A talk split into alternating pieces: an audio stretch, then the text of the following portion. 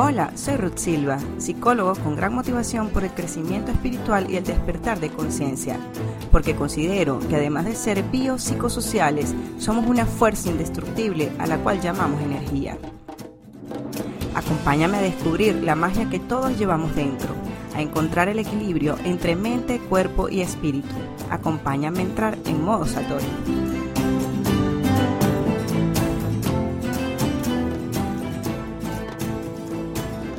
Hola, hola, bienvenidos a un nuevo episodio de Modo deseándoles un feliz lunes e inicio de semana.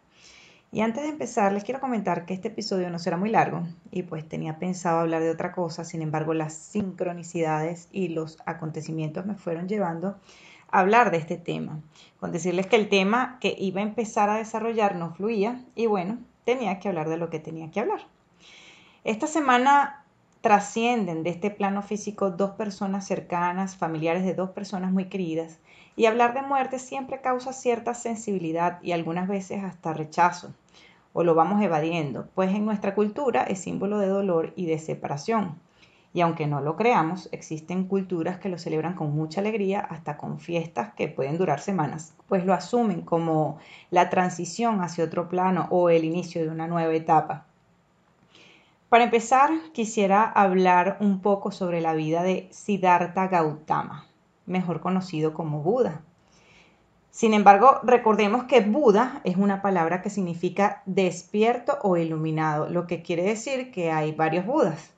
Del Buda al que hago referencia en este momento es al Buda Siddhartha, el que se iluminó meditando debajo de un árbol de higo, en cuyo nombre luego se crea la religión budista.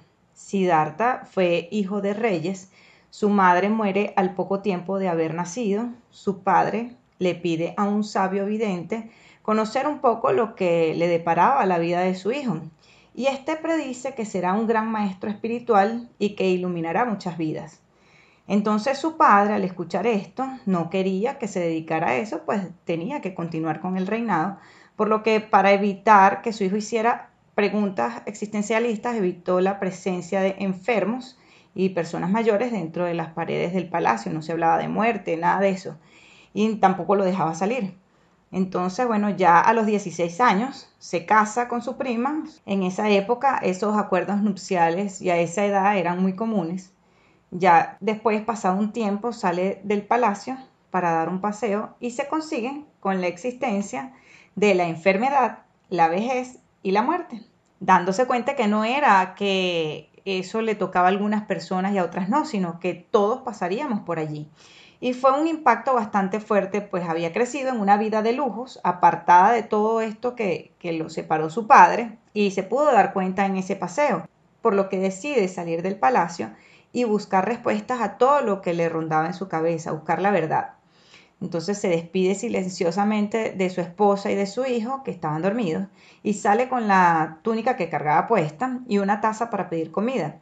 En esa época había muchos maestros espirituales, las personas se hacían muchas preguntas existencialistas, era como una especie de deporte también donde se hacían debates y acudían personas. Eh, estamos hablando de unos 500 años antes de Cristo, más o menos. Entonces Siddhartha se consigue con unos maestros que practicaban el ascetismo, maestros que se desprendían de todo lo material para lograr la iluminación, pero tenían también prácticas muy extremas. Siddhartha pasó algunos años con estos maestros, llegó a comer un grano de arroz diario como único alimento durante semanas, es decir, pasó de un extremo donde lo tenía todo al otro extremo, descubriendo ahora que el camino tampoco era por esa vía. Decía que ese método causaba mucho estrés y alteraba mucho la mente lo que lo llevó después, más adelante, a construir parte de lo que forma la filosofía budista, y eso es como ir por el camino del medio, sin excesos y sin austeridades, el justo camino del medio. Y bueno, cuando ve que la austeridad no es el camino, es cuando decide entonces sentarse debajo del árbol de higo a meditar y estaba decidido que no se levantaría hasta conseguir la iluminación y allí estuvo durante siete semanas hasta que experimentó el grado más alto de conciencia llamado nirvana. En las palabras del propio Buda, abro comillas, la realidad que vino a mí es profunda y difícil de ver o entender porque está más allá del pensamiento, cierro comillas. Y bueno, es allí donde Siddhartha Gautama fue conocido como Buda, el despierto o el iluminado. Les recomiendo la película El pequeño Buda con Keanu Reeves, que es una película bastante vieja, pero muy buena, que refleja tal cual la vida de este Buda, Siddhartha Gautama. Y bueno, mientras Buda se encontraba en ese momento del nirvana, dice haber observado cómo las almas reencarnaban infinitamente en el mismo ciclo, algunas veces en circunstancias afortunadas y otras en circunstancias desafortunadas. Pero en sí él comenta que todo el proceso de la vida es sufrimiento. El nacimiento es sufrimiento, la vida es sufrimiento, desear algo que no tienes o rechazar algo que tienes es sufrimiento. Eh, la enfermedad y la muerte es sufrimiento y que la manera de salir de este ciclo eterno de sufrimiento es a través de la iluminación. Que cada proceso es personal. Siddhartha invitaba a no creerle a nadie, sino a vivir nuestra propia experiencia, pues nadie está más cerca de la verdad que otro, pues todos tenemos la verdad adentro. Todos tenemos la misma naturaleza de verdad, de amor y de belleza, que nadie está más cerca que nadie, sino que unos se dan cuenta y otros no. Unos la descubren y otros no. Entonces, ¿a dónde voy con toda esta historia?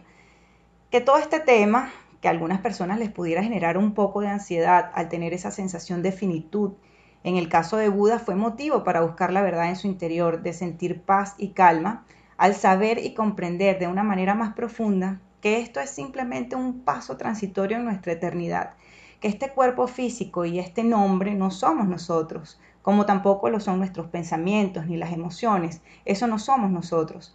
Y al tener esta comprensión, muchas angustias se disipan porque nuestros limitados sentidos nos llevan a creer que la vida termina con la muerte y pues nada más alejado de eso, somos un continuo.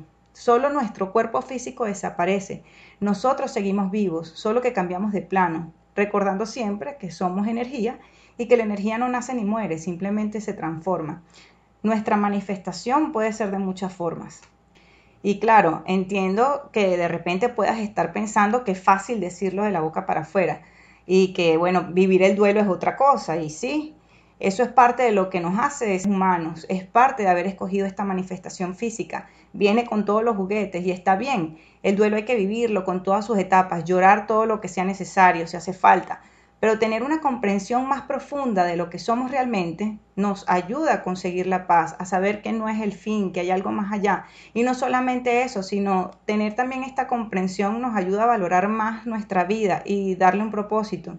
Y en palabras de Jocelyn Ramniceno, de quien hablaremos después de este anuncio, cuando comprendes la muerte, le das un nuevo sentido a la vida.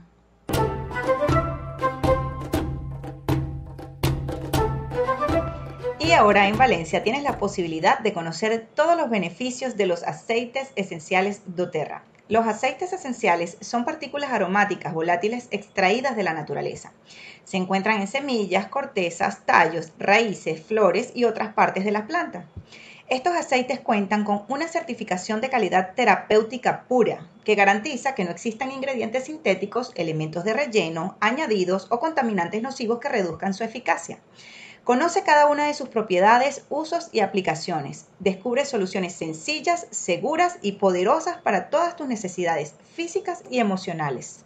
Contáctalos a través de sus redes sociales arroba aceitesesenciales.val o a través del número de contacto 0414-420-2310. Conecta con lo natural y descubre todos los regalos que la Madre Tierra tiene para ti. Si quieres ser anunciado en este espacio o patrocinar de alguna manera para que este contenido llegue a más y más personas, no dudes en ponerte en contacto conmigo a través del correo electrónico modosatori.gmail.com. Antes de la pausa les hablaba de Jocelyn Ramiceno y un libro que quería recomendarles de ella y de cual saqué el nombre de este episodio, pues me identifico mucho con esta frase. El libro se llama La muerte no existe. Y esta autora nació en Francia, pero vino a Venezuela muy pequeña junto a sus padres, eh, bueno, como muchos tantos europeos buscando una mejor calidad de vida. Ella estudió psicología en la Universidad Católica Andrés Bello, estudió gestal, cabalá, meditación vipassana y la verdad me siento muy identificada con ella. Jocelyn escribe este libro llevada por la experiencia de pasar por la pérdida de su único hijo de 34 años. Tuve la fortuna de leer este libro porque me lo prestó mi querida amiga Fanny Araujo, pero sin duda es un libro que siempre hay que tener, lo necesito nuevamente en mi vida. Y bueno, Jocelyn en este libro, La muerte no existe, responde a preguntas como a qué vinimos a este plano y lo que sucede cuando abandonamos nuestro cuerpo, si volvemos a ver a nuestros seres queridos. A través de su propia experiencia y en esa búsqueda para contactar con su hijo en otro plano, nos muestra los ciclos por los que pasa el alma.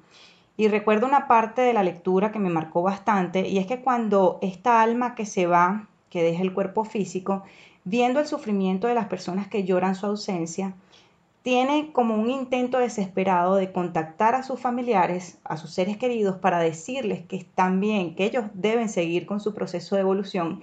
Y por eso en muchas ocasiones aparecen en sueños diciendo que están bien, o hay alguna manifestación extrasensorial o coincidencias extrañas con la única intención de manifestarnos que ellos están bien.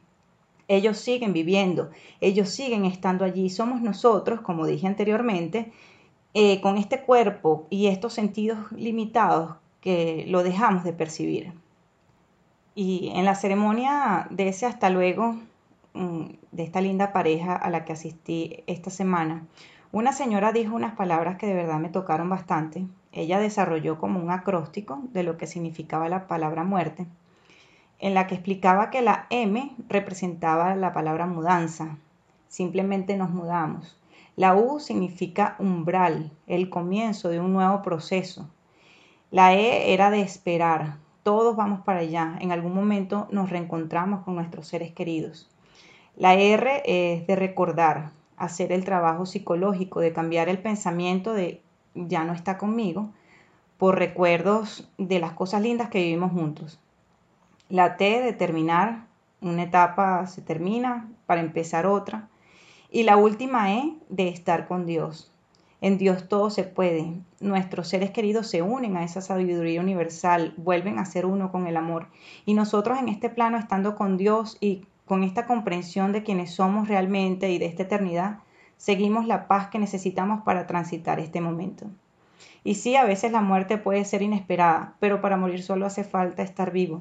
Y ya que estamos escuchando esto, que solo sea el recordatorio para hacer algo significativo con nuestras vidas.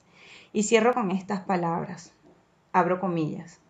Ustedes, que son esclavos del yo, que le prestan servicio de sol a sombra, que viven en un miedo constante al nacimiento, vejez, enfermedad y muerte. Reciban las buenas nuevas. Su cruel amo no existe. Cierro comillas. Buda. Mi nombre es Ruth Silva y te mando un fuerte abrazo que traspase la materia. Nos vemos en modo Satori el próximo lunes. Chao, chao.